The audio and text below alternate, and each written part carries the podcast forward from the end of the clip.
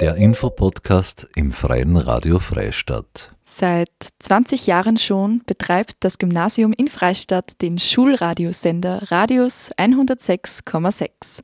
Im schuleigenen Radiostudio werden Sendungen von Schüler und Schülerinnen und Lehrern und Lehrerinnen gestaltet und auf der Frequenz 106,6 in Freistadt und Umgebung ausgestrahlt. Teile des Programms werden auch im Freien Radio Freistadt gesendet. Am Montag, dem 27. Februar, startete die Radius Festwoche mit einer Literaturwerkstatt im Unterricht und am Abend mit einer Lesung von Gunnar Wendt aus ihrem Buch Waren wir doch Teile voneinander? Geschichten von berühmten Schwestern. Einleitend sprach Hans Bergthaler, ehemaliger Professor im Gymnasium Freistadt. Schönen guten Abend. Ich freue mich, dass so viele Leute gekommen sind heute mit uns den ersten Tag in der Geburtstagswoche, nennen Sie mal so, zu feiern. Ich habe im Vorfeld überlegt, ob ich mich vorstellen muss, aber ich habe gesehen, alle, die hier sind, oder der Großteil der Leute, die hier sind, kennen mich und ich spare mir das daher. Mein besonderer Gruß gilt der Hausherrin, Frau Direktorin Magister Sandra Wiederkehr, wir bedanken uns für die Möglichkeit, hier das zu veranstalten. Ich zitiere aus dem Radiobuch, das dann auch angeschaut werden kann, auf der Seite 132. Da steht, wie jedes Jahr feiert das Schulradio am Bundesgymnasium, Bundesrealgymnasium am 3. März seinen Geburtstag. Heuer, wir schrieben damals das Jahr 2010, schenkt das Schulradio sich selbst und interessierten Zuhörerinnen und Zuhörern eine Lesung von Gunnar Wendt. Sie ist Ausstellungsmacherin, Schriftstellerin, sie studierte Soziologie und Psychologie in Hannover und seit 1981 ist sie freie Schriftstellerin, arbeitete für Radio und Theater und schrieb zahlreiche Biografien, unter anderem über Maria Callas, Liesel Karlstadt, Helmut Qualtinger und noch viele mehr. Ich zitiere weiters aus dem Radiobuch auf Seite 277, wo unter dem Titel Die Leseratte, das Rhizom und das Ohr auszugsweise Folgendes zu lesen steht. Von 1988 bis 1996 machte ich selbst Radiosendungen in der Münchner Jazzwelle Plus. Ich konzipierte, moderierte die wöchentlichen Sendungen Literaturclub, Kultur vor Acht, Theater.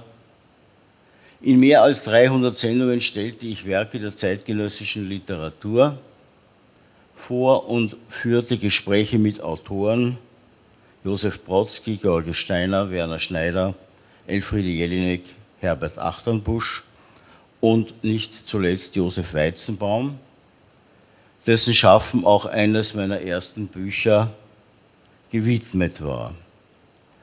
An das dachte ich Anfang März 2010, als ich im Zug nach Freistadt saß. Hans Bergthaler und Peter Hanusch hatten mich zum Radios Geburtstagsfest des Jahres 2010 eingeladen. Es war eine mehrfache Reise in die Vergangenheit, den Hans Bergthaler hatte ich in Gmunden kennengelernt. Am Traunsee verbrachte ich mit meinen Eltern und meiner Schwester viele Jahre lang die Sommerferien. Ende der 1990er Jahre kam ich zum ersten Mal nach Freistadt und berichtete im Gymnasium über meine Arbeit als Autorin und Ausstellungsmacherin. Zitat Ende. Am Anfang der 2000er Jahre hat Gunnar Wendt zwei Bücher herausgebracht, die im Jahr 2022 quasi ihre Fortsetzung gefunden haben. Ein erstes trägt den Titel Computermacht und Gesellschaft. Freie Reden Josef Weizenbaum, Herausgeber Gunnar Wendt und Franz Klug im Surkamp Verlag im Jahr 2001. Ein zweites sei genannt. Wo sind Sie, die Inseln der Vernunft im Cyberstrom? Mit Josef Weizenbaum, Herder, Freiburg 2006. Aktuell hat Gunnar Wendt ihre beiden zuletzt erschienenen Bücher im Gepäck. Waren wir doch Teile voneinander, Geschichten von berühmten Schwestern, erschienen im Reklam Verlag 2022. Und ein zweites, Computermacht und Vernunft, Hommage an Josef Weizenbaum, Limbus Verlag, Innsbruck, Wien 2023. Und damit schließt das Kapitel Josef Weizenbaum, der im Buch eine kleine Geschichte aus seinem Familienkreis erzählt, die ich Ihnen nicht vorenthalten möchte. Meine kleine Tochter, sie war vielleicht sieben Jahre alt, saß mit mir zusammen im Auto und da lag ein Fotoapparat herum. Sie fragte mich, was bedeuten die Zahlen 1.4, 2, 2.8, 3.5, 5.6 und so weiter. Sie hatte also die Zahlen am Kameraobjektiv gelesen und wollte wissen, warum sie dort stehen. Ich antwortete ihr, das ist eine gute Frage. Ich wollte es ihr erklären, aber erst einmal war ich beeindruckt und lobte sie, das ist eine gute Frage. Daraufhin fragte sie, was ist eine gute Frage? Und ich sagte, das ist auch eine gute Frage. In Vorbereitung auf das Radiofest und auf die Radiofestwoche lautete eine Frage, wer liest beim Radio Geburtstag? Darauf die erste Reaktion, das ist eine gute Frage. Die wirkliche Antwort sitzt jetzt lesebereits vor Ihnen. Voilà. 14 Schwesternpaare aus verschiedenen Zeiten und Epochen, dazu zwei Schwestern, die mit ihren Brüdern eng verbunden waren. Und das ist heute das Thema der Lesung. Ich möchte noch darauf hinweisen, dass es im Anschluss der Lesung mit Musik folgende Möglichkeiten für Sie gibt. Fragen an die Autorin, Gespräche mit der Autorin, Besuch eines Büchertisches, ein kleiner Umtrunk ist möglich und eine Spende als Eintritt zur Lesung werden wir nicht verweigern. Ich darf Sie bitten, begrüßen Sie mit mir unsere Lektorin des heutigen Abends, Gunnar Wendt.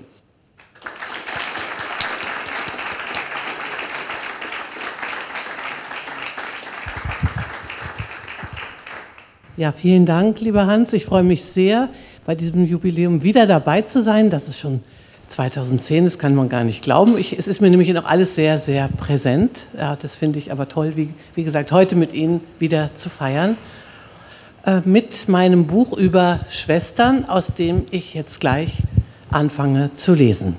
Schneeweißchen und Rosenrot ist der Titel eines Märchens der Brüder Grimm über zwei ungleiche Schwestern, von denen die eine gern in den Wiesen und Feldern herumspringt, während die andere lieber zu Hause bleibt und der Mutter vorliest. Die beiden Kinder hatten einander so lieb, dass sie sich immer an den Händen fassten, so oft sie zusammen ausgingen. Und wenn Schneeweißchen sagte, wir wollen uns nicht verlassen, so antwortete Rosenrot, solange wir leben nicht. Doch irgendwann wird es dazu kommen, dass die Schwestern das Ideal von der lebenslangen Gemeinsamkeit aufgeben, eigene Wege gehen und vielleicht den Verlust beklagen, den die Befreiung mit sich bringt, wie es die englische Schriftstellerin Virginia Woolf tut. Wenn du nicht da bist, verschwindet die Farbe aus dem Leben wie Wasser aus einem Schwamm und ich existiere nur noch trocken und staubig, schreibt sie an Vanessa Bell, ihre drei Jahre ältere Schwester, und liefert damit eine der schönsten Liebeserklärungen, die in diesem Buch enthalten sind. Doch mag die Liebe auch noch so groß sein, fast immer ist Rivalität mit im Spiel, wenn es um das Verhältnis der Schwestern untereinander geht. Das Besondere, so sehr die Schwestern auch miteinander konkurrieren, die tiefe schwesterliche Zuneigung bleibt davon unberührt. Das Buch lädt dazu ein, ihre Variationen zu entdecken und dabei ein besonderes Augenmerk auf die unbekanntere Schwester des jeweiligen Paars zu richten. Eine davon ist Hélène de Beauvoir. Meine lebhafteste Erinnerung, die erste Erinnerung, die sich unbewusst einschreibt, ist meine Schwester, bekennt Hélène, Simone de Beauvoirs jüngere Schwester. Sie war unbestritten am wichtigsten und ich habe mich immer an sie gehalten. Doch die jüngere war für die ältere nicht weniger wichtig. Ich hatte eine Gefährtin, meine Schwester, deren Rolle in meinem Dasein beträchtlich wurde, als ich etwa sechs Jahre alt war. So Simone de Beauvoir. Dank meiner Schwester meiner Komplizin, meiner Untertanin, meinem Geschöpf bestätigte ich mein unabhängiges Selbst. Es dauert eine Weile, bis sich die Jüngere aus dem Schatten der Älteren löst und ihren eigenen Weg einschlägt, sodass sie später verkünden wird, Feministin war ich lange vor meiner Schwester. Eine ebenso mutige wie überraschende Aussage, wenn man bedenkt, dass sie sich auf eine Ikone der Frauenbewegung bezieht, deren 1949 erschienenes Werk Le Deuxième Sex, das andere Geschlecht, für Generationen von Frauen Aufklärung, Orientierung und Ermutigung bedeutete. Voilà. 14 Schwesternpaare und zwei Schwestern, die mit ihrem Bruder eng verbunden sind, aus verschiedenen Zeiten. Manchmal steht eine Schwester so stark im Hintergrund, dass man kaum von ihrer Existenz weiß. Dann wieder sind beide gleich präsent.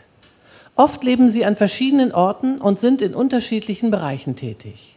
Jede Beziehung ist einzigartig und unersetzbar. Schöner als Elsa Triolet in einem Brief an ihre Schwester Lilia Brick lässt es sich nicht ausdrücken.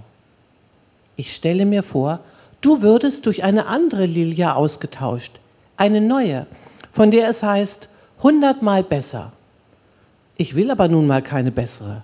Ich liebe diese. Soweit der Prolog, der vielleicht ein bisschen deutlich macht, worum es mir dabei geht, also welche, was für mich wichtig war an diesem Thema Schwestern. Und jetzt stelle ich Ihnen als erstes die Schwestern Else und Frieda von Richthofen vor. Es gibt noch eine dritte Schwester, die auch auftaucht, aber die wesentliche Beziehung besteht zwischen diesen beiden. Und das Kapitel heißt Frauen der Zukunft. Nottingham, Frühjahr 1907. Die 27-jährige Frieda Weekly geborene von Richthofen, befindet sich trotz ihrer gesicherten Lebensverhältnisse, Ehe mit einem renommierten Literaturwissenschaftler, drei kleine Kinder, in einem Zustand der Unruhe.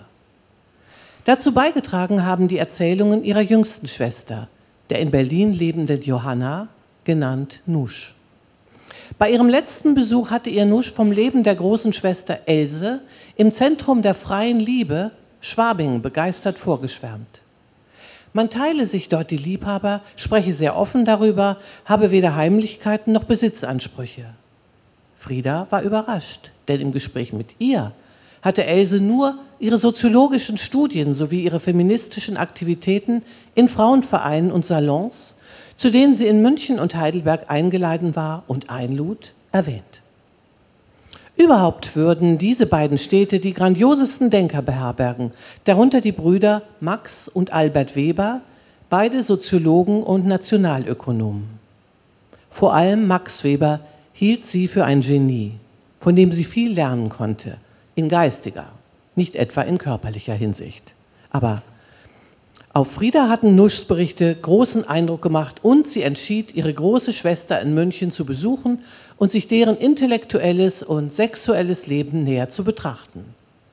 Endlich würde sie die Schwabinger Verführungen und Verführer kennenlernen, die von Nusch so ausgiebig geschildert worden waren. Einer ihrer ersten Wege in München führte sie ins Café Stefanie. Ein Lokal wie dieses hatte sie zuvor noch nie gesehen. Der überfüllte, rauchgeschwängerte Raum war voller eigenartig gekleideter Leute, allen voran eine Frau, die einen Zylinder auf dem Kopf trug und sich singend zwischen den Tischen hindurch bewegte, an denen gegessen, getrunken und Schach gespielt wurde. Dabei legte sie immer mehr Kleidungsstücke ab. Frieda glaubte ihren Augen nicht zu trauen. Der erste Eindruck war überwältigend und verstörend zugleich. Beim Treffen mit ihrer großen Schwester gab es, wie erwartet, viel zu besprechen. Allerdings nicht so sehr über Elses Studie bei Max Weber, sondern über ihr Liebesleben. Elses aktueller Liebhaber war der Psychoanalytiker Dr. Otto Groß.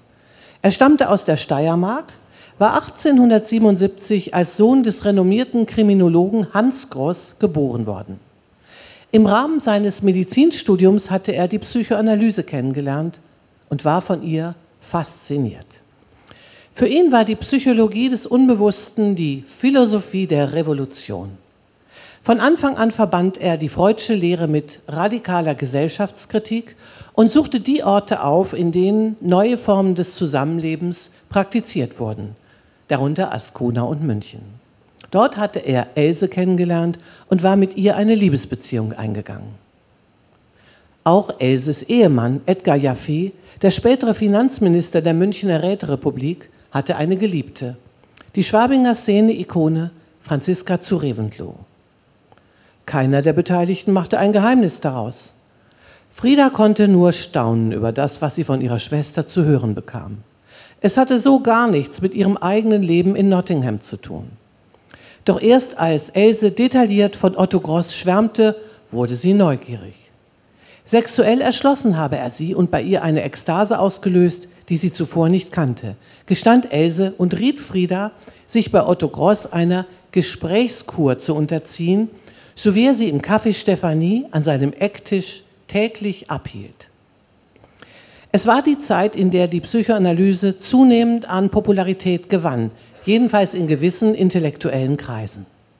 Oberstes Ziel war es, die üblichen Verdrängungen aus dem Unterbewusstsein zu befreien, damit sie nicht länger zerstörerisch wirken konnten. Frieda war dazu bereit. Die Richthofen-Schwestern Else, Frieda und Nusch wuchsen in der deutschen Garnisonstadt Metz auf, wo ihr Vater, Baron Friedrich von Richthofen, als Mitglied der deutschen Besatzungsarmee in der Verwaltung tätig war. Die Töchter liebten ihren Vater und erkannten früh die Widersprüchlichkeit seines Charakters, die ihm selbst stark zu schaffen machte. Er führte einen lebenslangen inneren Kampf gegen seine Sensibilität, Spontanität und Instabilität, die sich mit seinem Status als Garnisonoffizier nur schwer vereinbaren ließen.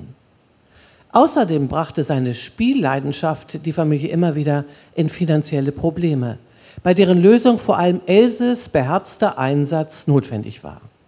Mehr als einmal besorgte sie das notwendige Geld zur Begleichung der Spielschulden. Das Verständnis und die Nachsicht, mit der die drei Schwestern ihrem Vater begegneten, brachten sie später auch ihren Ehemännern und Liebhabern entgegen. Zu Hause in Metz dominierte die Mutter, Baronin von Richthofen, geborene Anna Markieva bodenständig und naturverbunden. Sie fühlte sich wohl in der aristokratischen Gesellschaft der Provinz. Mit ihrem Mann hatte sie außer ihren Kindern nicht viel gemein, so dass sie schließlich nur noch durch die Konvention miteinander verbunden waren. Die Töchter litten unter der Atmosphäre der verdeckten Aggression, vor allem in ihrer frühen Jugend, als sie sich das spannungsreiche Verhältnis der Eltern noch nicht erklären konnten. Solange die Baronin lebte, sie starb 1930, hielten sie und ihre Töchter fest zusammen. Der Biograf Martin Green spricht sogar von einem Matriarchat zu viert, einem Brennpunkt weiblicher Kraft, welcher die jeweiligen Männer zu Randfiguren degradierte. Von ihrem Vater wurden die Schwestern die drei Grazien, von D.H. Lawrence, Friedas zweitem Ehemann, die Göttinnen drei genannt. Else war von exquisit klarer, Frieda von erotisch anziehender und Nusch von üppig blühender Schönheit. So unterschiedlich ihr Äußeres war, so verschieden waren auch ihre Charaktere.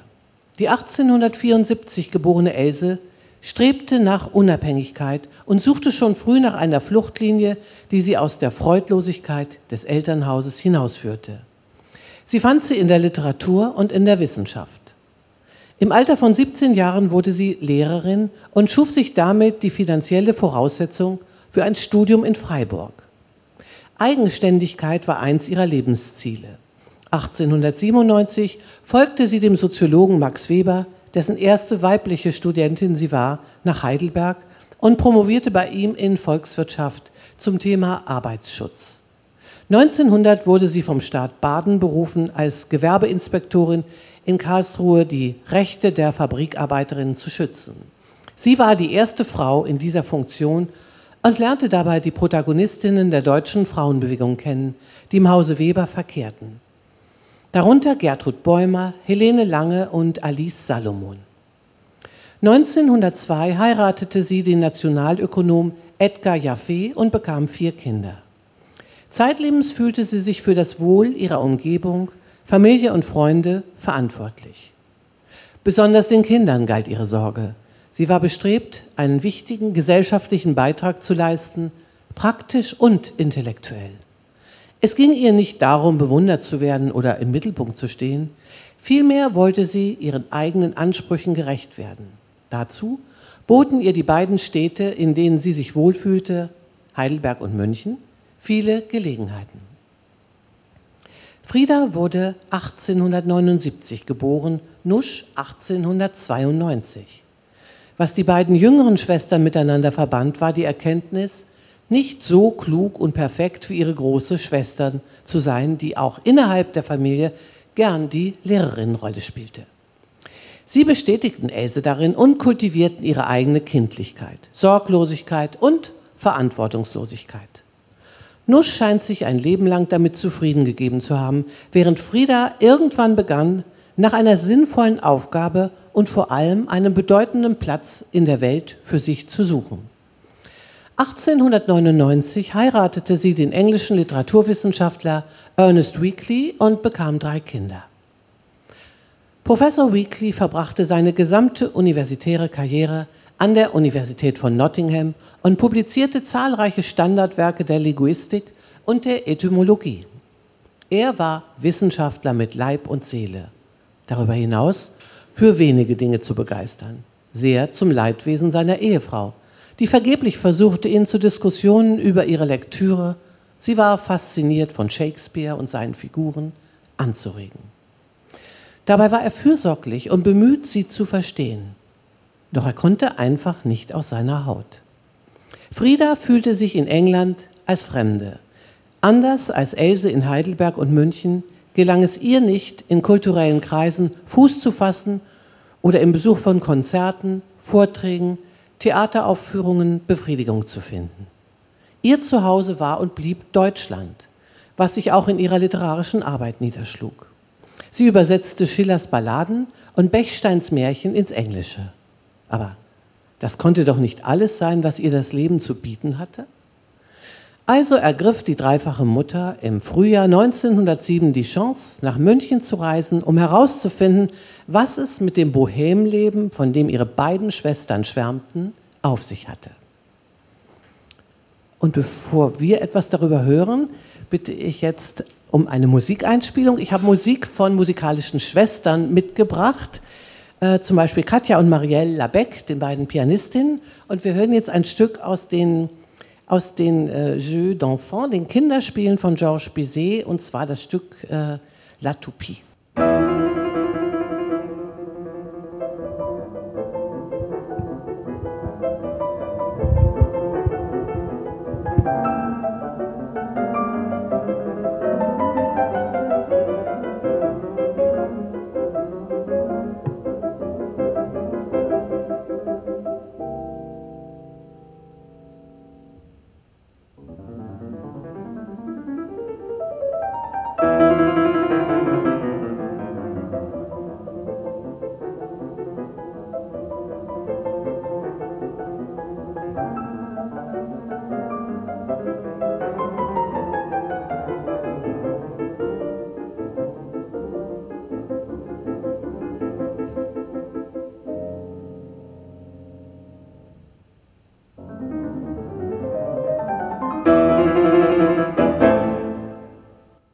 Frieda bezeichnete ihre erste Begegnung mit Otto Gross an dem legendären Ecktisch im Café Stephanie, wo er seine Gesprächskuren abhielt, als ein überwältigendes Ereignis. Ihr sei die alte Welt plötzlich um die Ohren geflogen, sie zog Bilanz. Durch Gross sei ihr bewusst geworden, dass das Milieu, in das sie hineingeboren worden war, von ihr umgestaltet werden konnte. Vor allem ihr Part darin war veränderbar. Er war nicht fest vorgegeben, sondern konnte von ihr selbst bestimmt werden. Sie erinnerte sich daran, dass ihre ältere Schwester sich schon einige Male dahingehend geäußert hatte, aber das war auf einem so abstrakten, intellektuellen Level geschehen, dass sie sich nicht angesprochen fühlte und Elses Reflexionen als Belehrungen abtat. Vielleicht hatte die Schwester so vehement auf ihrem Besuch in München bestanden, weil sie wusste, dass Otto Gross ein überzeugenderer Verfechter dieser existenziellen Gedanken war. Es dauerte nicht lange, bis sich Frieda heftig in Otto Gross verliebte und er sich in sie, die jüngere Schwester seiner damaligen Geliebten. Beide, Frieda und Otto, träumten nun gemeinsam den Traum einer neuen Gesellschaft, welche die alte Ordnung in Frage stellte. Nietzsches Umwertung der Werte und Ibsens Entlarvung der Lebenslüge, auf der die bürgerliche Gesellschaft beruhte, standen Pate und schufen eine neue Freiheit des Denkens und Handelns. Die Welt schien um ein Vielfaches größer geworden zu sein. Frieda war fasziniert von den nahezu unbegrenzten Möglichkeiten, die ihr die Begegnung mit Otto Gross eröffnet hatte, bevor sie zurück nach England fuhr, wo ihre Kinder schon sehnsüchtig auf sie warteten. Eine ihrer Töchter reagierte beim Wiedersehen mit Verstörung und sagte ihr ins Gesicht, dass sie sie nicht als ihre Mutter erkenne. Sie habe zwar die Haut ihrer alten Mutter, aber sie sei nicht dieselbe, die weggegangen sei. Wahrscheinlich hatte das Kind gespürt, dass ihre Mutter als Frau der Zukunft, wie sie von Otto Gross genannt wurde, zurückgekommen war. In den nächsten Wochen und Monaten erhielt Frieda einige Briefe von ihm, die ihr viel bedeuteten und die sie wie einen Schatz hütete. Gross dankte ihr für den Mut, die Hoffnung, die Energie, die sie ihm geschenkt hatte. Einer Frau wie ihr, deren Reservoir an Vitalität, Lebensfreude und Selbstvertrauen schier unerschöpflich schien, war er nie zuvor begegnet. Erst während ihrer Abwesenheit habe er erkannt, welche Kräfte sie in ihm geweckt und neu belebt hatte. Mehr noch, sein körperloser Traum sei aus dem Bereich der Fantasie in die Wirklichkeit transformiert worden. Sein vorausgeträumtes Weib der Zukunft sei lebendig geworden. Er hatte sich eigentlich schon damit zufrieden gegeben, es als Produkt seiner Vorstellungskraft zu betrachten. Doch nun war er eines Besseren belehrt worden. Jetzt weiß ich, so Otto Gross, das Weib, das ich für kommende Geschlechter träume, das habe ich gesehen und geliebt. Das Weib meiner Zukunftsträume ist wirklich möglich. Es kann existieren. Es ist wie ein Wunder als Gruß der Zukunft zu mir gekommen. Seine Zeilen erinnern an Erich Mühsams Erinnerungen an Franziska zu Reventlow. Er nannte sie den innerlich freisten und natürlichsten Menschen, dem er je begegnet sei. Außer ihrem Namen habe sie nichts an sich, was vom Moder der Vergangenheit benagt war. In die Zukunft gerichtet war ihr Leben, ihr Blick, ihr Denken. Sie war ein Mensch, der wusste, was Freiheit bedeutet. Otto Gross fragte sich, wie Frieda es geschafft hatte, den Fluch und Schmutz von zwei verdüsterten Jahrtausenden und die damit verbundene christliche Keuschheitsmoral von ihrer Seele fernzuhalten. Er bezeichnet es als Wunder und dankte ihr dafür, dass sie ihn stark und froh gemacht und das Lachen gelehrt habe. Durch Frieda wurde er bestärkt in dem Glauben an die Wiederkehr der mutterrechtlichen Gesellschaft. Zur Besiegelung ihrer einzigartigen Verbindung wünschte er sich ein Kind von ihr. Doch dieser Wunsch ging nicht in Erfüllung. Stattdessen wurde ihre Schwester Else von ihm schwanger. Der Sohn Peter kam 1907 zur Welt und wurde von Edgar Jaffe, ihrem Ehemann, als ehelich anerkannt. Als Else von seiner Affäre mit Frieda erfuhr, reagierte sie ganz anders als erwartet. Otto Gross hatte angenommen, sie würde sich mitfreuen, musste aber zugeben, dass er sich gründlich getäuscht hatte. Else war nämlich keinesfalls, wie er Frieda versichert hatte, meilenweit von aller Möglichkeit des Neides entfernt. Im Gegenteil. Frieda musste schwere Vorwürfe über sich ergehen lassen. Wie Brunhild und Kriemhild seien sie aufeinander losgegangen. Otto Groß erwähnte sogar eine fürchterliche Reaktion Elses, die ihn verblüffte. Hatte er doch geglaubt, die Befreiung ihrer Seele, auf die er mit ihr hingearbeitet hatte, sei gelungen und habe Besitzdenken, Eifersucht und Ablehnung verschwinden lassen. Schon bevor sie von der Beziehung ihrer Schwester mit Otto Gross erfahren hatte, war Else innerlich auf Distanz zu ihm gegangen. Trotzdem ertrug sie es nicht, dass Frieda seine Geliebte geworden war. Diese verstand die Welt nicht mehr. Letztendlich war es doch Else gewesen, die ihr nahegelegt hatte, sich aus der konventionellen Ehe, die sie mit Ernest Weekly führte, zu befreien. Als Vorbild hatte Else ihr eigenes, libertinäres Schwabinger Liebesleben demonstrativ präsentiert. Eine Gesprächskur mit ihrem Liebhaber Otto Gross hatte sie ihr nicht nur empfohlen, sie hatte sie regelrecht dazu gedrängt. Frieda gehorchte und war Feuer und Flamme. Anstatt sie nun zu loben, beschimpfte Else ihre kleine Schwester heftig und bezeichnete sie als Verräterin. Frieda war fassungslos. Ihrer Auffassung nach hatte sie nichts anderes getan, als den Maximen Elses zu folgen, theoretisch und praktisch. Sie war sich keiner Schuld bewusst und litt gerade deshalb besonders unter dem stark getrübten Verhältnis zu ihrer Schwester, die ihr früher so viel Verständnis entgegengebracht hatte. Else gab später zu, auf ein Rivalitätsverhältnis mit ihrer Schwester nicht vorbereitet gewesen zu sein. Wohl auch deshalb sei ihre Reaktion so heftig ausgefallen. Frieda drohte nun in eine existenzielle Krise zu geraten. Sie hatte nicht nur Angst, die Liebe ihrer Schwester ganz zu verlieren, sondern fürchtete, Ernest, ihren Ehemann, zu verletzen, wenn sie ihm ihre Affäre gestand. Trotz der Sehnsucht nach einem Leben, wie sie es in Schwabingen kennengelernt hatte, zog sie zu diesem Zeitpunkt noch nicht in Erwägung, ihren Mann und ihre Familie zu verlassen. Die Kinder waren noch viel zu klein und brauchten ihre Mutter. All das bezog Frieda mit ein in ihre Überlegung, wie ihr Leben weiter verlaufen sollte. Schließlich teilte sie Else ihren Entschluss mit, ihr Leben in Nottingham fortzusetzen. Sie wolle in Zukunft die beste Ehefrau und die beste Mutter sein. Von Anfang an hatte sie sich Otto Gross nicht vorbehaltlos ausgeliefert. Sie war klug genug, Schutzmechanismen zu entwickeln und nur die Aspekte seiner Persönlichkeit in Anspruch zu nehmen, die alltagstauglich waren und ihr nicht gefährlich werden konnten. Ihre eigene psychische Stabilität ging ihr über alles. Außerdem wusste sie, dass sie trotz ihrer Verliebtheit ohne ihn leben konnte. Er brauchte sie mehr als sie ihn. Als er die Angst äußerte, sie könne ihre Lebendigkeit und ihren Zukunftsmut verlieren, wenn sie ihr graues, kaltes Familienleben in Nottingham fortsetzen würde, war ihr klar, dass diese Angst ihm selbst galt und nicht ihr.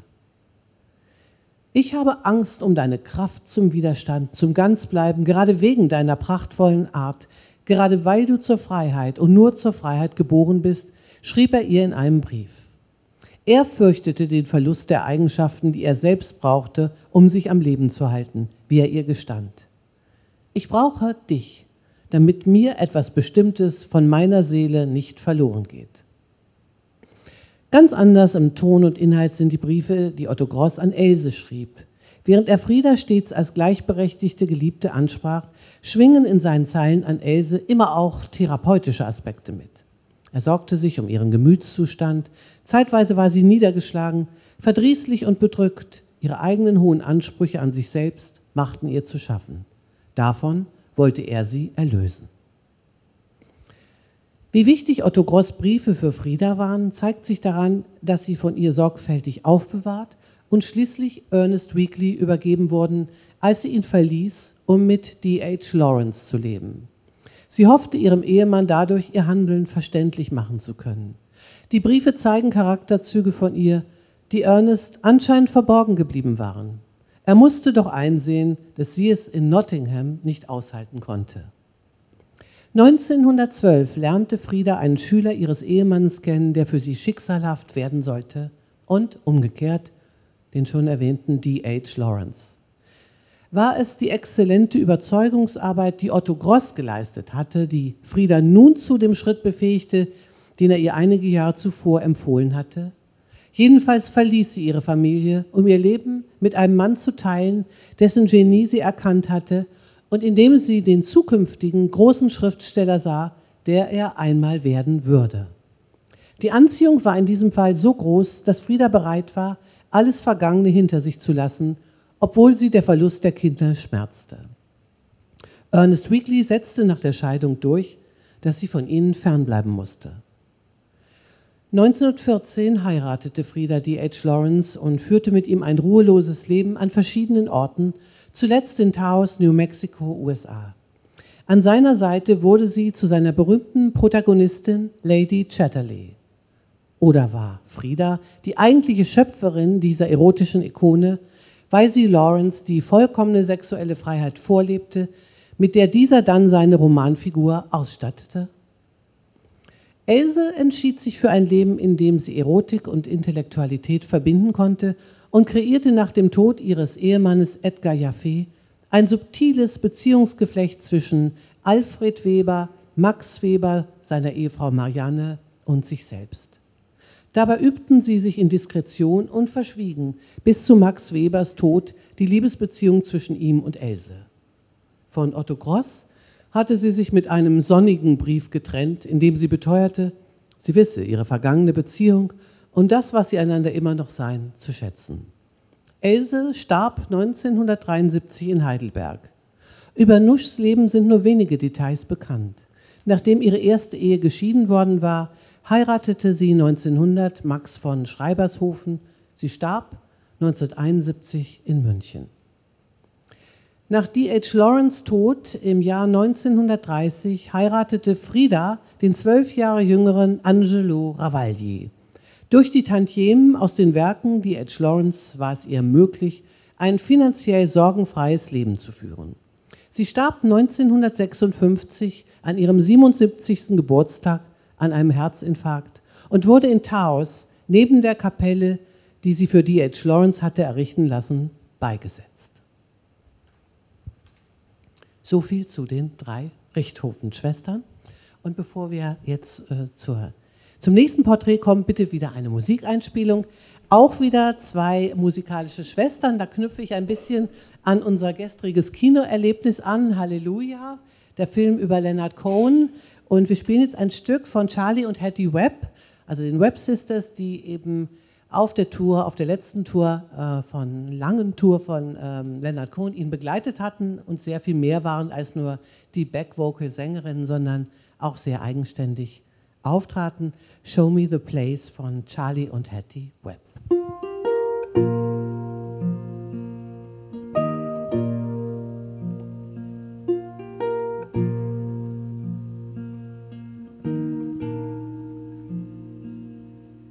Show me the place where you want your slave to go. Show me the place I've forgotten, I don't know. Show place for my head is bent.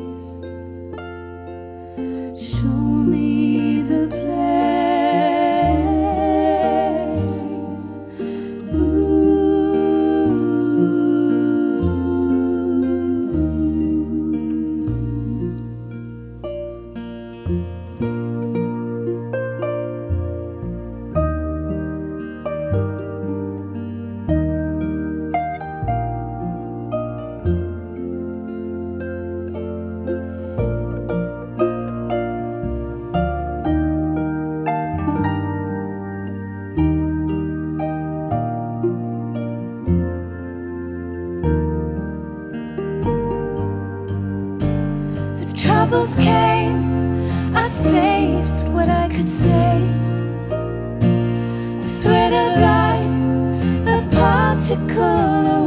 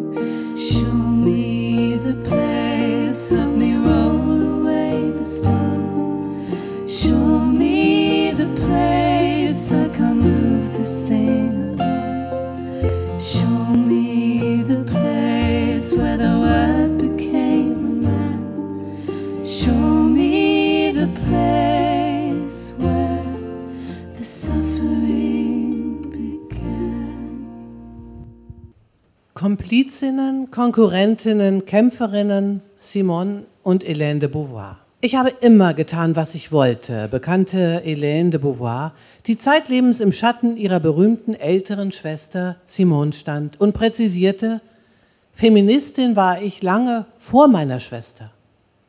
Den Grund dafür sieht sie in der Umgebung, in der sie und Simone aufgewachsen sind. In ihrem Buch Souvenirs, Erinnerungen heißt es, wir hatten in einer Welt gelebt, in der die Frau so tief im Schatten stand, dass wir uns den Platz, der ihr eigentlich zustand, gar nicht vorstellen konnten. Wir waren fest entschlossen, alles dafür zu tun, dass wir einen anderen Platz bekämen. Wie gut, dass sie zu zweit waren und einander unterstützen konnten. Darin stimmte sie mit ihrer Schwester überein. Simone de Beauvoir erinnert sich in ihren Memoiren einer Tochter aus gutem Hause an die gemeinsame Kindheit, in der sie las und schrieb und Poupette, wie die zwei Jahre jüngere Schwester Elaine von ihr genannt wurde, malte und zeichnete. Ich hatte eine Gefährtin, meine Schwester, deren Rolle in meinem Dasein beträchtlich wurde, als ich etwa sechs Jahre alt war. So Simone. Damals habe sie begonnen, Poupette Lesen, Schreiben und Rechnen beizubringen und dabei das stolze Gefühl des Wirkens verspürt. Wenn die kleine Schwester Multiplikationstabellen korrekt aufsagte und erste Leseversuche erfolgreich absolvierte, wurde sie mit einem Bibliotheksbesuch belohnt. Die ältere genoss die Einflussnahme auf die jüngere. Dank meiner Schwester, meiner Komplizin, meiner Untertanin, meinem Geschöpf bestätigte ich mein unabhängiges Selbst. Die niedliche blonde Hélène war von der schönen brünetten Simone tief beeindruckt. Meine lebhafteste, Erinnerung, die erste Erinnerung, die sich unbewusst einschreibt, ist meine Schwester, erklärte Hélène. Sie war unbestritten am wichtigsten. Ich habe mich immer an sie gehalten. Das Verhältnis der beiden Schwestern war ein sehr inniges und konnte nicht einmal getrübt werden durch die Bevorzugung, die Simone von ihrer Mutter erfuhr. Ich hätte sie hassen müssen, aber das ging nicht, erklärte Elaine. Simone behandelte mich als kleine Schwester, nie als Unterlegene. Sie mochte mich, sagte mir das, und solange sie, die in meinen Augen intelligenter war als alle anderen, mich mochte, litt ich weniger und hatte keine Komplexe mehr. Durch die Anerkennung der großen Schwester wurde für Elaine die Benachteiligung kompensiert, die sie von Anfang an erfahren hatte. Nach der Geburt Simons am 9. Januar 1908 erwartete die großbürgerliche Familie nun als zweites Kind einen Jungen. Ja, sie verlangte ihn. Und ich musste dafür büßen, erzählt Hélène in ihren Souvenirs. Man warf ihr vor, ohne es direkt auszusprechen, sie habe den Platz des Stammhalters gestohlen. Ein Fauxpas, für den sie nicht verantwortlich war. Ihre Mutter habe ihr später den Brief vorgelesen, den ihr der Großvater schrieb, als sie ihm die bevorstehende Geburt angekündigt hatte. Darin hieß es, Ach, wie sehr freuen wir uns auf die Geburt unseres kleinen Jungen. PS, soeben höre ich von der Geburt eines Mädchens. Wir fügen uns in Gottes Willen. Hélène wurde am 9. Juni 1910 geboren. Der Vater Georges Bertrand de Beauvoir wäre am liebsten Schauspieler geworden, doch das war in seinem konservativen Elternhaus nicht denkbar. So studierte er Jura und wurde Anwalt mit einer eigenen Kanzlei. Die Mutter, Françoise de Beauvoir, geborene Brasseur, stammte aus einer wohlhabenden Verdunner Bankiersfamilie. Die Rolle der Ehefrau und Mutter war für sie selbstverständlich vorgesehen. Die strenge katholische Erziehung, die sie genoss, sollte sie später an ihre Töchter weitergeben. Für diese war ein ähnliches Schicksal vorgesehen. Sie sollten standesgemäß heiraten und, um ihre Attraktivität zu erhöhen, eine Ausbildung an einer Eliteschule absolvieren. Wie verschieden die beiden Mädchen waren, zeigte sich beim Spielen. Elaine berichtet, sie hätten beide zwei Puppen gehabt, die sie sehr liebten. Allerdings ging Simone ganz anders mit ihnen um als ich. Sie gab vor, sie würde sie nicht lieben. Sie spielte sich als ihre Lehrerin auf, wies sie zurecht, wiegte sie niemals vor anderen und vor allem fand sie mit acht, dass sie zu groß war, um mit Puppen zu spielen. Bei ihr sei das anders gewesen. Sie war sehr mütterlich, ohne dass sie deshalb später unbedingt Kinder hätte haben wollen. Doch verloren die Puppen auch bei ihr rasch an Wichtigkeit, genau wie das andere klassische Spielzeug, das man damals den Kindern schenkte. Begeistert waren wir nur von den Spielen, die wir selbst erfanden. Wir dachten uns ganze Romane aus, anschließend wurden es Komödien oder Tragödien, die wir für uns aufführten. Das Erfinden von Theaterstücken hatte neben dem Genuss, den es für beide Schwestern bedeutete, noch einen positiven Nebeneffekt. Wir entkamen damit der Tyrannei unserer Mutter. Wir erlebten etwas anderes und das so intensiv, dass wir fortgetragen wurden in eine Welt, in der die Erwachsenen uns nichts anhaben konnten. Die Tyrannei, der sie ausgesetzt waren, bestand vor allem in der strengen katholischen Erziehung.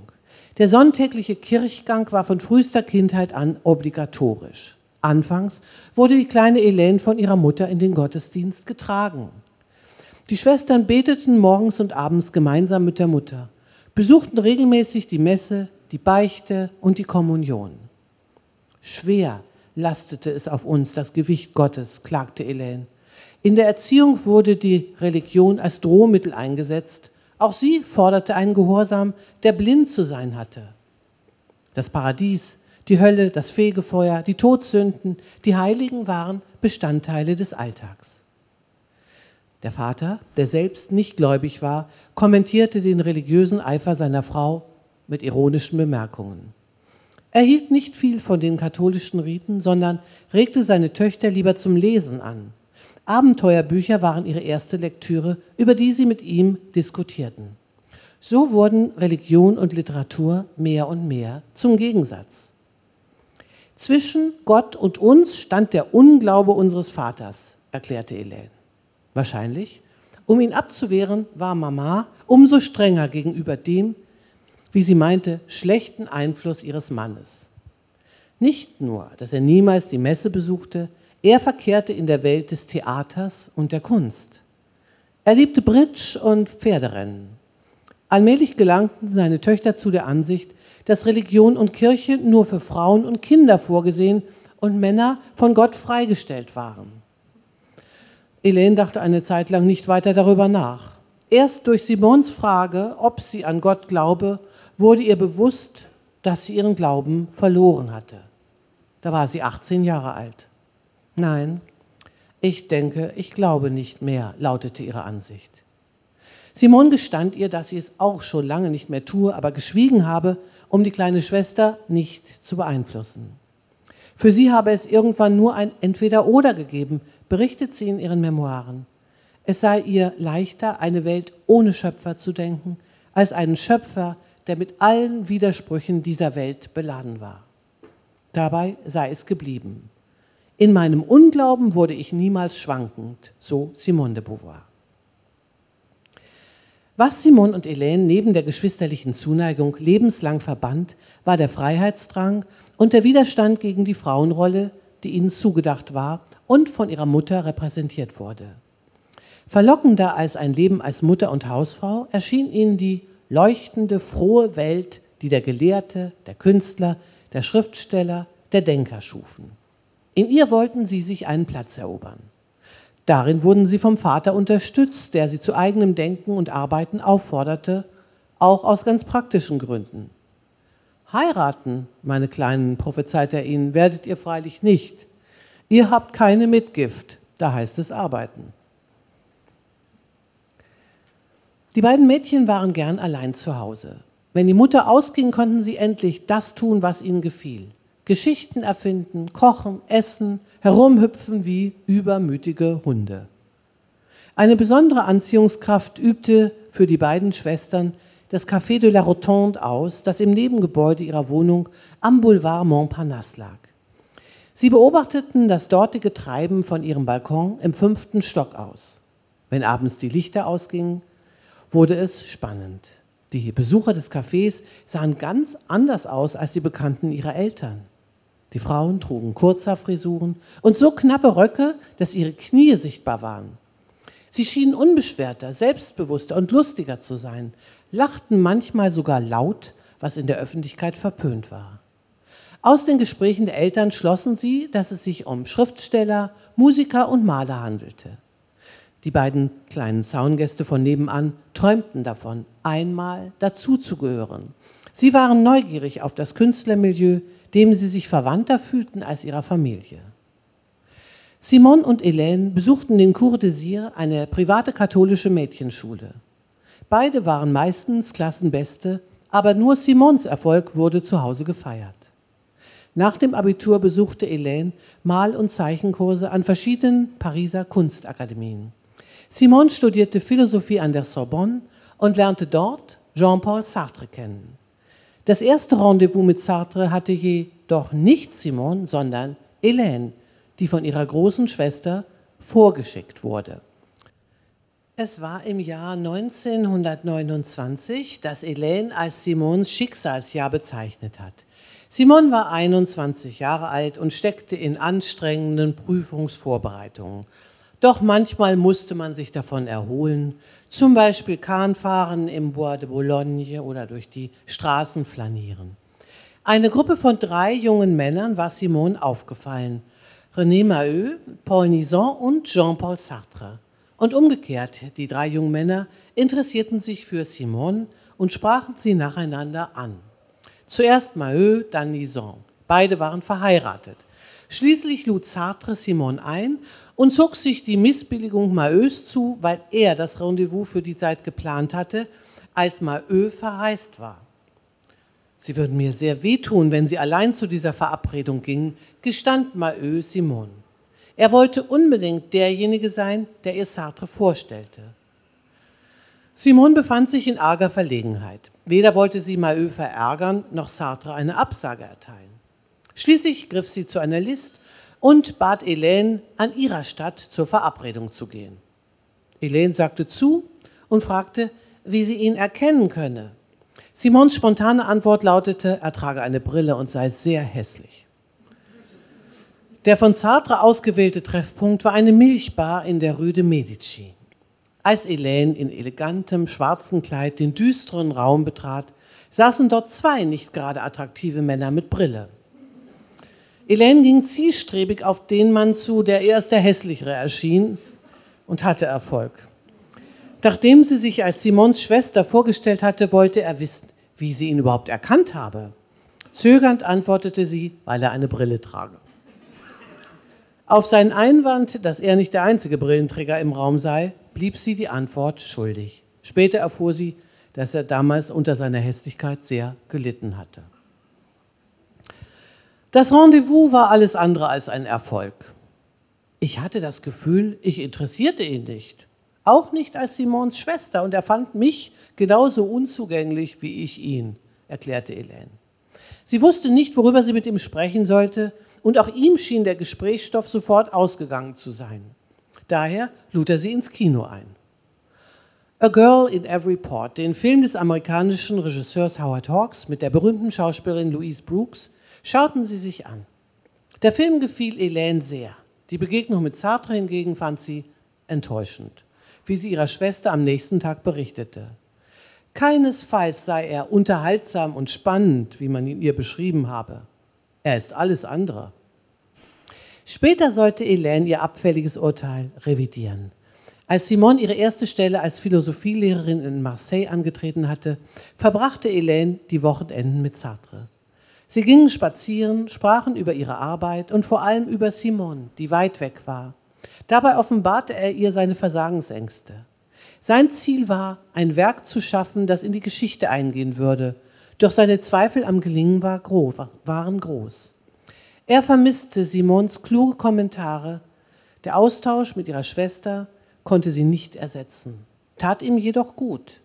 Irgendwann gestand er ihr, dass er sich immer eine kleine Schwester gewünscht und sie nun in ihr gefunden habe.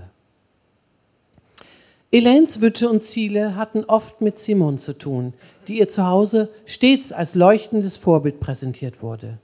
So auch die Entscheidung, Malerin zu werden. Dass sie mit Simone intellektuell nicht konkurrieren konnte, wusste sie. Bewunderte sie doch selbst die Brillanz ihrer Schwester.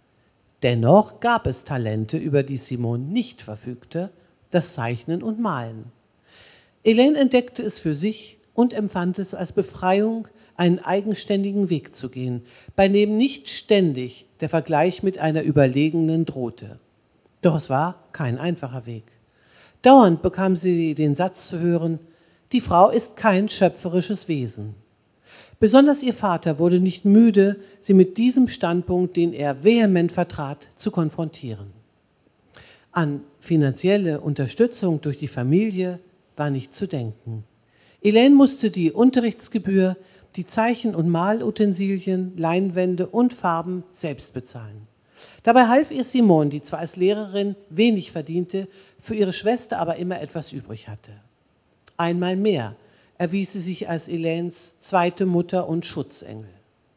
Elaines Gegenleistung bestand im Abtippen von Simons und später auch Sartres Manuskripten. Mir war bewusst, dass ich doppelt so hart anpacken musste, um einen Platz im Leben zu finden, heißt es in Elaines Souvenirs. Diese Erkenntnis ließ sie jedoch nicht resignieren, sondern forderte sie heraus, allen, die an ihr zweifelten, vor allem den Männern, das Gegenteil zu beweisen. Ich sagte mir, ich muss den Männern zeigen, dass ich genauso gut zeichne, male, komponiere wie sie.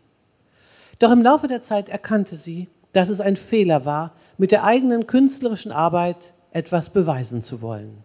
Es gelang ihr, sich davon zu lösen und stattdessen ihren Impulsen und Inspirationen zu folgen. Alles andere ist unwichtig. Hélène hatte ihre erste Einzelausstellung 1936 in der Galerie Bonjean. Zu den Besuchern zählte Pablo Picasso, der ihre Malerei als sehr eigenständig lobte. Simone sagte über die Ausstellung ihrer Schwester, zur Vernissage kam sehr viel Publikum, die Kritik war sehr vorteilhaft, ihre Landschaften und Porträts beweisen ihr Talent. Später äußerte sich Simone zeitweise äußerst vernichtend über Elaines Malerei wie diese erst nachträglich aus Briefen erfuhr, die nach Simons Tod veröffentlicht wurden. Für Elaine war es besonders schlimm, zu einem Zeitpunkt davon zu erfahren, als sie nicht mehr mit Simon darüber reden konnte. Wie hilfreich und vielleicht sogar tröstend wäre ein klärendes Gespräch gewesen. Simons abfällige Bemerkungen über Elaines Werke waren umso irritierender, als parallel dazu Texte erschienen, die Simon zu Elaines Ausstellung und für einige Kataloge verfasst hatte. Darin wird ein ebenso kenntnisreicher wie einfühlsamer Zugang zu Elaines Bildern deutlich, der den naheliegenden Verdacht, es handle sich um reine Gefälligkeitstexte, entkräftet. Im Nachhinein am unverständlichsten war für Elaine vor diesem Hintergrund Simons Bitte, Illustrationen zu ihrem 1967 erscheinenden Buch La Femme rompue, eine gebrochene Frau, anzufertigen. Die damals hocherfreute Elaine schuf innerhalb kurzer Zeit eine Serie von 16 Radierungen, die von ihrer Schwester sehr gelobt wurden. Der Publizist Lucien Gallimard kommentierte in der Zeitschrift Quinzin Littéraire, die Zusammenarbeit der berühmten Schriftstellerin und der weniger bekannten Künstlerin ist beeindruckend, da sich ganz besonders dieser Roman einer Illustration zu verweigern schien.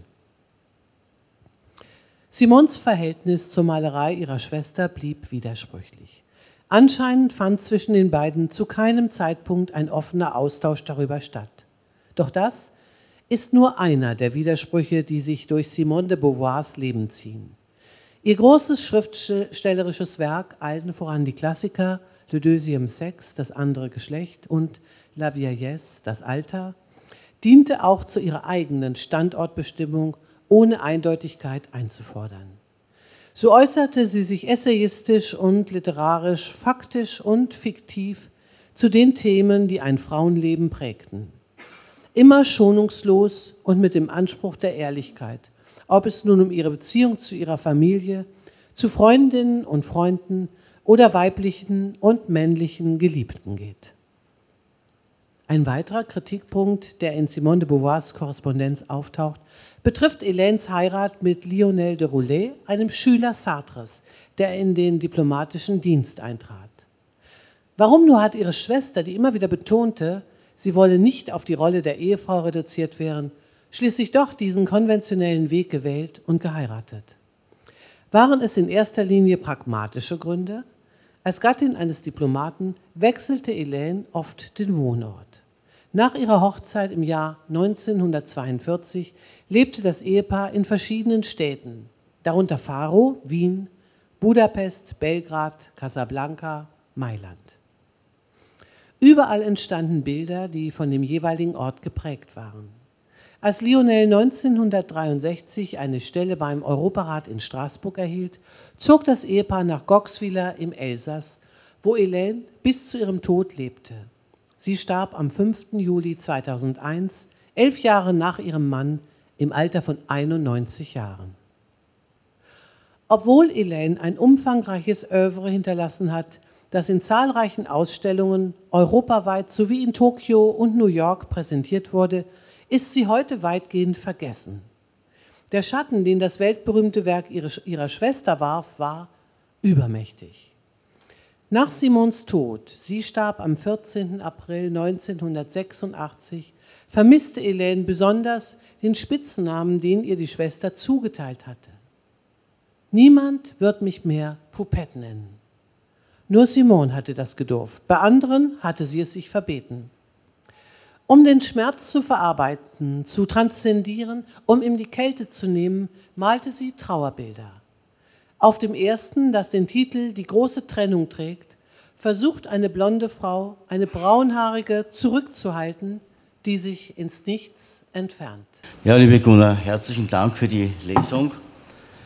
Ich verbinde damit ein Wochenende der Querverbindungen, der Verknüpfungen, das am Samstag begonnen hat und wir haben uns zurückerinnert an die gemeinsame Zeit, als du 13 warst und ich 15 und der Traunsee die Kulisse geboten hat.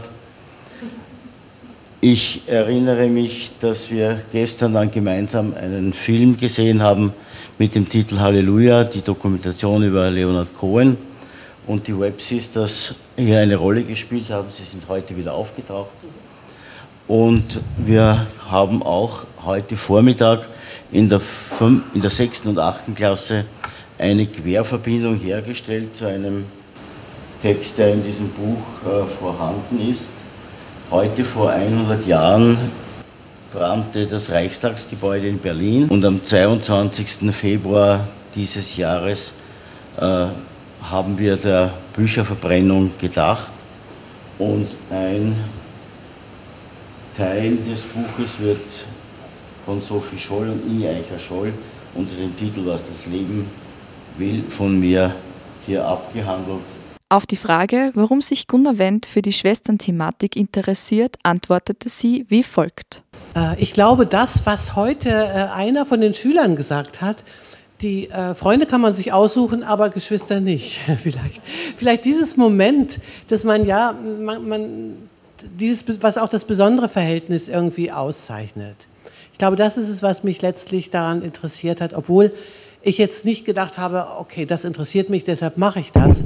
Manchmal erfährt man ja selber erst in der Arbeit, warum dieses Thema für einen so wichtig war. Und das ist mir hierbei eigentlich auch gegangen. Aber Sie sprechen darauf an, ich habe einige Biografien geschrieben, wo zwei Figuren eine Rolle spielten, also wo die Beziehung zwischen zwei Mann und Frau oder Freundin eine Rolle spielte. Weil ich einfach finde, dass man an, eben wie auch an diesen Porträts eigentlich sehr viel zeigen kann. Also ich bin jetzt nicht jemand, der unbedingt Biografien schreibt, die, die so umfangreiche, die vom, vom ersten Tag bis zum Lebensende reichen, weil ich und, und, und meinen damit ein Leben zu überblicken. Ich denke, das tut man überhaupt nicht, das ist eine Illusion. Aber wenn ich mir Themen raussuche oder Beziehungen der betreffenden Figur, dann komme ich manchmal sehr nahe hin. Glaube ich jedenfalls. Ich habe eine Schwester, das spielt sicherlich auch eine Rolle. Der habe ich auch das Buch gewidmet. Ich habe eine jüngere Schwester, ja. Für mich war auch bei der Arbeit interessant, man, man sucht dann ja, wenn man ein Thema hat, irgendwie immer gern so nach Mustern. Und ich dachte mir, okay, jetzt werde ich erfahren, dass wahrscheinlich die Rolle der älteren Schwester eine ganz bestimmte ist und der jüngeren. Meistens werden die kleinen Schwestern, die, überhaupt die jüngeren Geschwister ja vorgezogen, ein bisschen mehr behütet und so. Und es war genau das Gegenteil. Also wie wir hier schon erfahren haben, äh, Simone, die ältere, war diejenige, die in der Familie eben sehr bevorzugt behandelt wurde. Ist auch noch bei einigen anderen so. Also keins von den Mustern, die ich mir so eingebildet hatte, stimmte. Ich hatte auch anfangs gedacht, es gibt ganz viele Bücher zu dem Thema. Ich habe gedacht, naja, Schwestern ist, als ich das mit der Lektorin, als wir darüber gesprochen haben, habe gedacht, naja, ob das jetzt so eine tolle Idee ist. Ich finde es zwar sehr schön, aber ähm, und, und hatte auch die Idee, aber wahrscheinlich gibt es sehr viel. Aber das ist nicht der Fall. Es gibt auch nicht viel äh, psychologische, wissenschaftliche Literatur dazu. Es gibt, ich habe eigentlich nur so ein oder zwei Ratgeber gefunden, wie ich wie ich mit meinen Geschwistern umgehe, wenn es Schwierigkeiten gibt oder sowas. Aber jetzt so tatsächliche Studien, so wie, wie Mutter, Tochter oder so, wo es das dann schon eher gibt, äh, habe ich von Schwestern nicht, nicht finden können. Ja, diese Frage nach der Schwester ist wieder eine Art Querverbindung. Es steht also im Buch für meine Schwester Tina. Heute Mittag, als wir Mittagessen waren, hat äh, Gunnar ein, eine Nachricht von ihrer Schwester bekommen. Sie ist wieder wohlbehalten aus Island zurückgekommen, in Berlin gelandet und mit dem Zug nach Hannover, ihrem Wohnort, gefahren.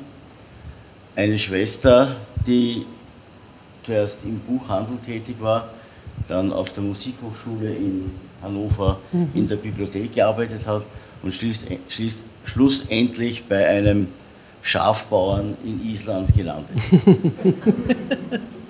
ja, und dazu gibt es auch noch was zu erzählen. Äh, ich hatte ja dieses Buch ist erschienen im letzten Jahr im Oktober und als ich meine äh, die Buchpräsentation stattfinden sollte, ich meine Lesereise antreten wollte, zu der meine Schwester extra aus Island nach Hannover kam, erkrankte ich leider an Corona, war, war einen Monat äh, wirklich außer Gefecht gesetzt, konnte meine Schwester nicht sehen, musste alle Veranstaltungen verschieben und freue mich nun, dass wir uns nächste Woche treffen und sie kommt dann auch zu einer zu meiner Lesung. Und das ist die Geschichte mit meiner Schwester, die aktuelle Geschichte.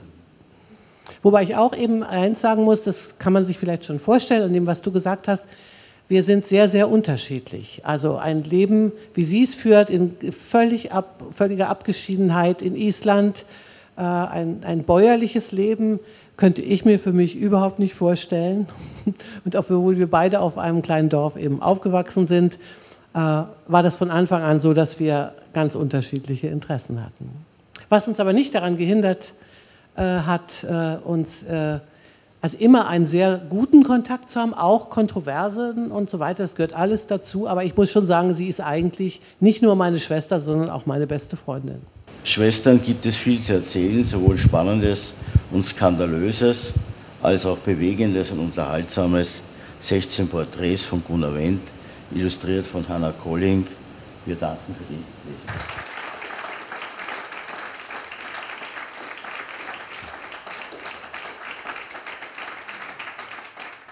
Das war eine Lesung von Gunnar Wendt.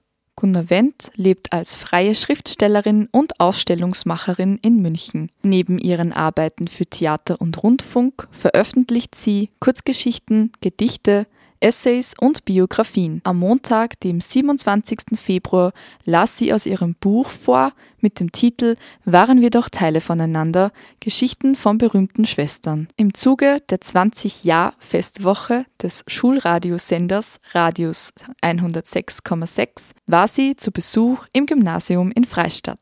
Das war eine weitere Ausgabe des Infopodcasts im Freien Radio Freistadt. Zu hören im Radio, in unserem Online-Archiv und auf allen gängigen Podcast-Plattformen. Marie-Therese Jahn sagt Danke fürs Zuhören.